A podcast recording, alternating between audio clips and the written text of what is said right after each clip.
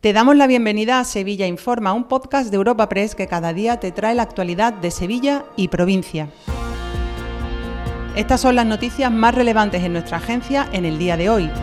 Comenzamos un nuevo episodio de Sevilla Informa este lunes 16 de octubre y lo hacemos con un trágico desenlace, el hallazgo del cadáver del joven Álvaro Prieto, desaparecido en Sevilla desde el jueves y que ha sido localizado entre dos vagones de un tren estacionado muy cerca de Santa Justa.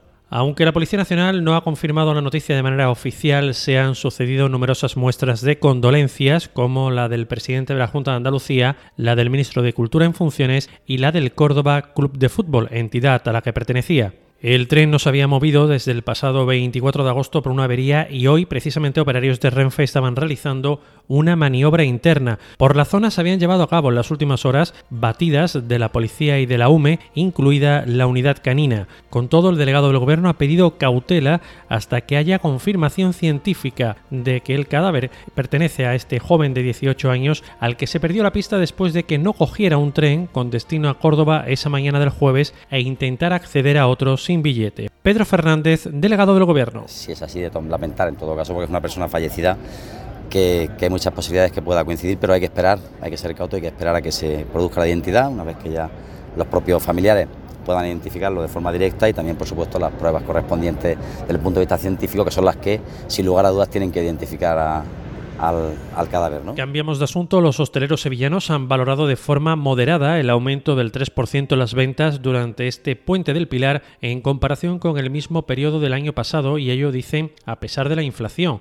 El sector asegura que el tercer trimestre se presenta cargado de incertidumbre y por ello los datos extraídos de este puente festivo hacen que cualquier atisbo de optimismo sea cuanto menos comedido. Alfonso Maceda, presidente de los hosteleros sevillanos. Los datos que estamos manejando es que ha subido la facturación un 3% y realmente mm, ha habido mucho público, pero también eh, el aumento de ventas no equipara la subida de precios que hemos tenido en todos los proveedores, incluido energía y, y por supuesto pues comida, el aceite pues nos lastra un poco los beneficios. Las obras del aulario de Politécnica estarán terminadas en diciembre de 2024 tras una inversión de 10,3 millones. El rector de la US, Miguel Ángel Castro, ha puesto la primera piedra del Centro Andalucía Tech Escuela Politécnica Superior y un plazo de ejecución de 14 meses.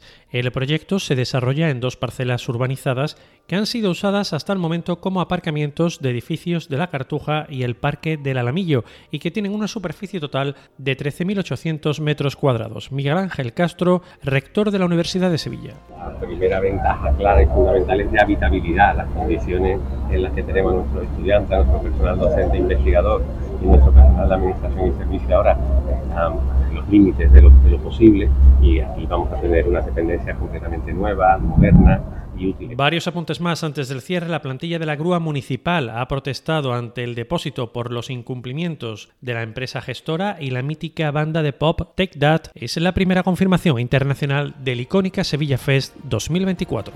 Te recordamos que puedes suscribirte y descubrir el resto de episodios de este podcast en nuestra web entrando en europapress.es barra podcast o a través de las principales plataformas de podcasting.